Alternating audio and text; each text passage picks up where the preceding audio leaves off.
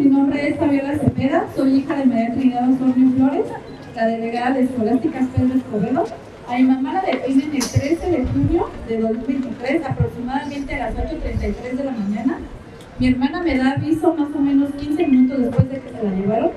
Todos pudimos tener eh, contacto para dividirnos en buscarla en Fiscalía Escobedo, Fiscalía San Juan del Río, y yo me fui al penal. Mi, una de mis tías fue que estaba dentro del penal. Yo marco a Fiscalía de San Juan del Río y me dicen que no, que no tiene ninguna detenida desde las 3 de la mañana, que ahí no había llegado nadie. Le dan la misma información a uno de mis tíos que acudió presencialmente a buscarlo. Yo voy inmediatamente al penal, hasta, hasta las puertas del penal femenil a preguntar por mi mamá. Tampoco estaba. Me muevo para ver dónde me puedo localizarla porque tenemos miedo de que fuera golpeada, de que estuviera amenazada Amigos Querétaro de Verdad, me da mucho gusto saludarlos. En esta ocasión estoy con Viviana y Fabiola Cepeda. Están uh, a punto de iniciar una marcha pacífica, más que nada señalando los derechos que pues ellos claramente sienten que han sido mancillados por parte de la detención de su mamá, la delegada Trinidad, de el, eh, la comunidad escolástica. ¿Cómo están? ¿Cómo se han sentido? Como les preguntaba, Fabiola, te pregunto a ti primero. Pues como todos, ¿no? Tengo días en los que estoy pues un poco más tranquila, y días en los que de plano pues me desespero, lloro, me enojo, me da coraje, desesperación, impotencia, pero pues todos los días nos levantamos con más coraje y con más ganas de luchar porque mi mamá esté fuera. Este, les quiero preguntar tanto a Viviana como a Fabiola, sé que han estado haciendo este, esfuerzos jurídicos como tal, hay una premisa la cual nosotros no logramos entender y que ustedes ya demostraron, que tu mamá no estaba en ese lugar el día que se hace la acusación. Ante esa situación, este, ¿qué es lo que han podido señalar ustedes o qué han podido, pues más que nada, las autoridades demostrarles?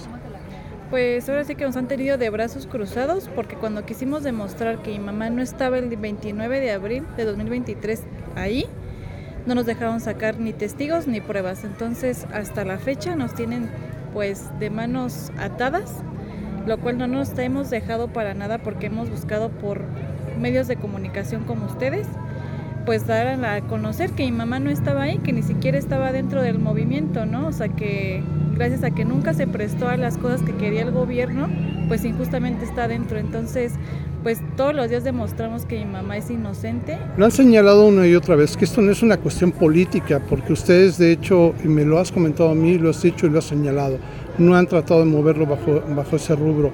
Y, y, yo los veo ustedes, incluso con sus playeras y con su movimiento, siempre haciéndolo desde el punto de vista civil, desde la situación civil. Yo no veo alguna respuesta clara de parte de este gobierno. ¿O lo han tenido? ¿Han tenido algún acercamiento? ¿Les han dicho algo al respecto?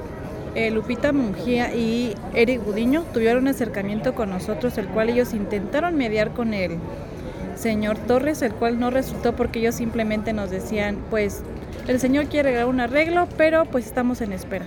Hasta la fecha no tenemos ningún apoyo de parte del gobierno, tanto de Eric como de Lupita, ni del mismo gobernador Curi.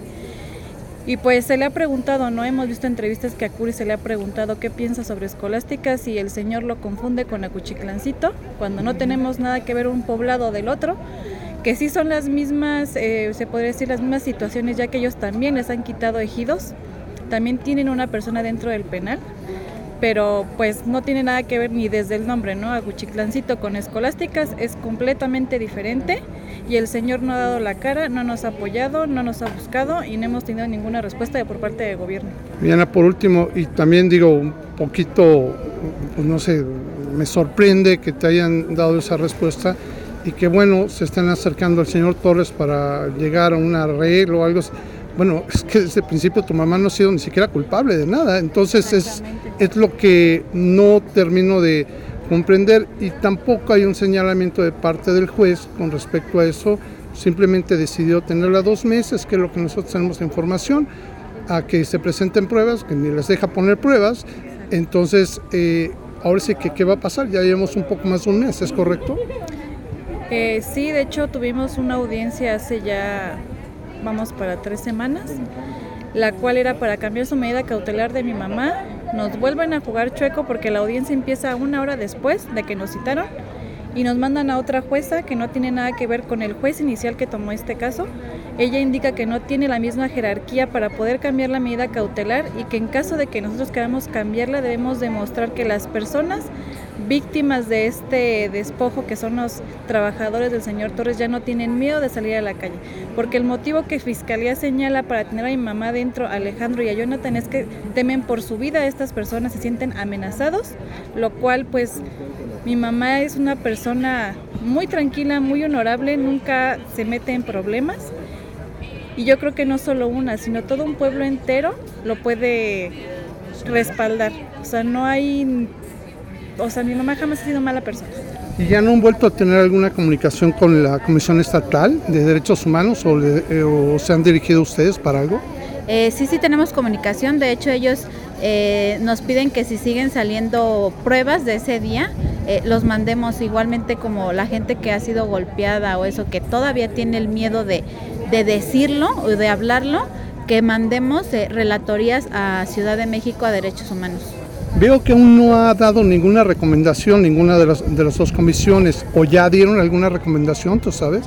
Eh, no, no ha dado ninguna recomendación hasta ahorita, pero Ciudad de México este, vino a, pues sí, a visitar a mi mamá al penal y si ha tenido la medida cautelar. Si, antes eran privilegiados, ahorita está más cuidada todavía mi mamá y igual Jonathan y Alejandro. Pues solamente pido justicia y libertad porque el día de mañana pueden ser otras personas. Hoy estamos por mi mamá, por Jonathan y por Alejandro y está detrás de nosotros nuestro pueblo de escolásticas.